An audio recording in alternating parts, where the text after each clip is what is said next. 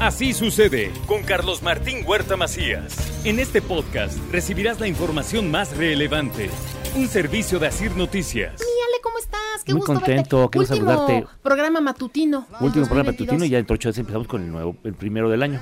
Exactamente, como Que es un tiene que gusto ser, verte ¿no? aquí, siempre terminando el año con Moni y empezando el año con Moni. Claro, así es, debe de es ser. es de buena suerte y de buena situación. Buena vibra, mi Buena vibra, buena vibra para todos que tengan un año de muchos viajes, que si viajan es que tienen todo lo demás resuelto, que disfruten cada momento, que no entren en la zona de confort, sino que cada vez traten de aprender más.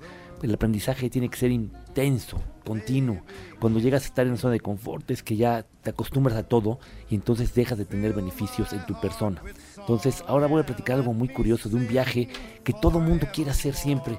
¿No te ha pasado, seguramente a Julio sí, o a ti, que dices, quisiera desaparecer y a caer en una isla desierta? Sí. Yo no quiero saber nada. No quiero saber nada, que no haya nadie. Sí. Pues bueno, primero tenemos que regresarnos a la novela de Daniel Defoe de 1719 del náufrago más famoso que es Robinson Crusoe. Imagínate siglo XVIII que después de una batalla y después estar en una de las grandes tormentas desaparece todo el barco y él aparece en una isla y se queda muchísimo tiempo hasta que aparece un aborigen que llegó por esa zona y que le puso el nombre de viernes porque fue el día que apareció. Él nunca perdió los días de la semana. Entonces, eso es lo que mucha gente pensaba, me voy a ir a vivir como Robinson Crusoe o hay videopelículas, series. Y hay una persona que sí le pasó, que sí lo hizo y lo sigue disfrutando. Se llama David Gladstone. Es un australiano que tiene actualmente 78 años de edad y tiene 25 años viviendo en una isla del norte de Australia. Esta isla se llama Restoration Island o en nombre aborigen Malcalpiken. ¿Qué le pasó?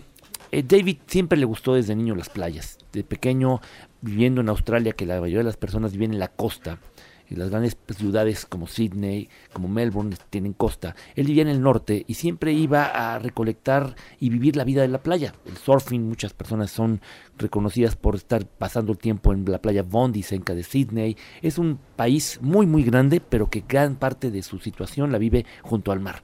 Y él así lo tenía.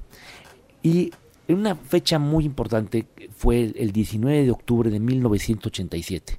Seguramente algunos radioescuchas lo recuerdan porque fue la caída de la bolsa de valores más importante desde la de 1929. O sea, cambió toda la historia de la economía mundial y desde ahí eh, empezaron a haber distintas formas de regular lo mismo porque la caída fue fuertísima. Él tenía en papeles 30 millones de dólares, es decir, tenía acciones y documentos que le tenían tener una gran fortuna para esa época. Era técnicamente multimillonario. Y de un día para otro, con la caída, perdió todo.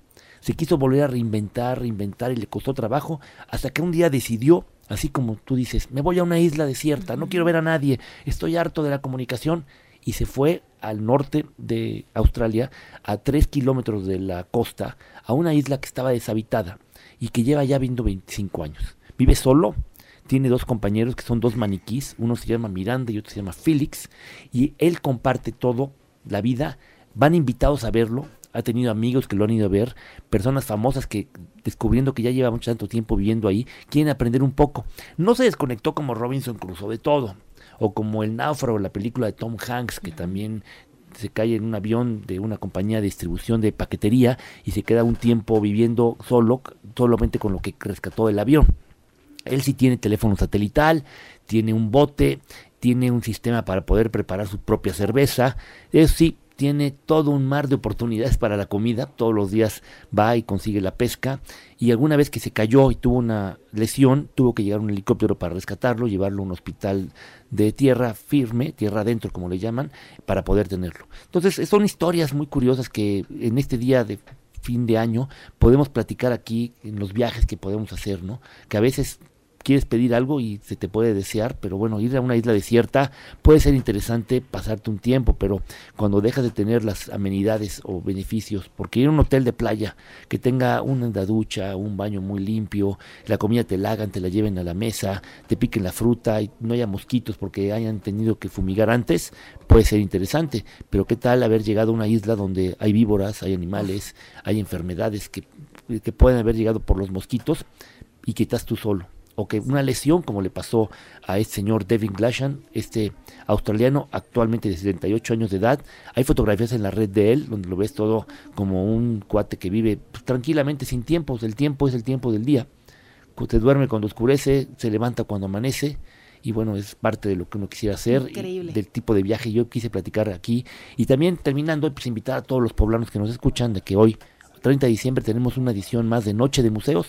Estás cordialmente invitada a todos Pues los poblanos será, a que vayan, eh, que lo disfruten, que tengan esas ganas de ir a conocer y disfrutar el patrimonio cultural de todos los poblanos. Excelente, Ahí mi te Ale, como invita, el presidente Eduardo Rivera los invita a todos. Hay que ir, hay, Hay, que, ir. y 17 museos a partir de las 5 de la tarde, entrada gratuita. Muy bien, muchísimas gracias, mi querido Ale, y así será recorrer nuestro centro histórico, que aparte está muy bonito. Eh, todos saben, y lo he dicho muchas veces, que tienen su casa y vivo en la colonia del Carmen. Entonces, desde el Carmen adornaron muy bonito el. el- ya no es parque, ¿no? Sí es parque todavía. Es, es que es el jardín, le decían jardín del Carmen, Pero es ya, no, es ya no es jardín, jardín. Pero antiguamente yo también soy de la zona y este, damos, vamos al jardín del Carmen. Y cuando llegas con alguien invitado de fuera dices, jardín, bueno, qué forma tan curiosa de interpretar la vida tienen aquí. Sí, no es jardín ya, por eso te digo que sería. Pero es un lugar, es un lugar, un parque, el parque del Parque Carmen. del Yo le digo Carmen, más el parque del. Carmen. Entonces me voy caminando desde el Carmen al centro y me encanta, ¿no? Todo Te adornado. compras una paleta de mandarina, que ahorita es la moda, ahorita la mandarina está, se me antojó ahorita un juguito de Disfruto mandarina. mucho el centro, ¿eh? Que lo haga también la gente del auditorio. A disfrutarlo y bueno, gracias Moni por todas tus atenciones este A año. ti, mi querido Ale. ya que voy por mi año vienes. 19 aquí en Así Sucede. Eh, ¿En, en 2023? En un interés cumple 19 años. Ya tengo la mayoría de edad. Ya, ya, ya, llegaste a la mayoría. y este aquí no hay zona de 2022. confort. Aquí con el jefe hay que estar todos los días aprendiendo y trayendo el material porque los redescuchas cada vez son más exigentes Sí. y quieren saber cosas diferentes. Por eso quise traer algo totalmente distinto y para este último día del 2022 que me toca participar. Y bueno, nos vemos el Día de Reyes que me toca dentro de ocho días. Excelente. O sea, eras como un regalo. Como regalo, Siempre y un vendré a regalo partir la rosca, ¿no? Claro que sí. Muchas gracias, ver, Ale. Gracias, Moni. Abrazote grande. Así sucede con Carlos Martín Huerta Macías. La información más relevante ahora en podcast. Sigue disfrutando de iHeartRadio.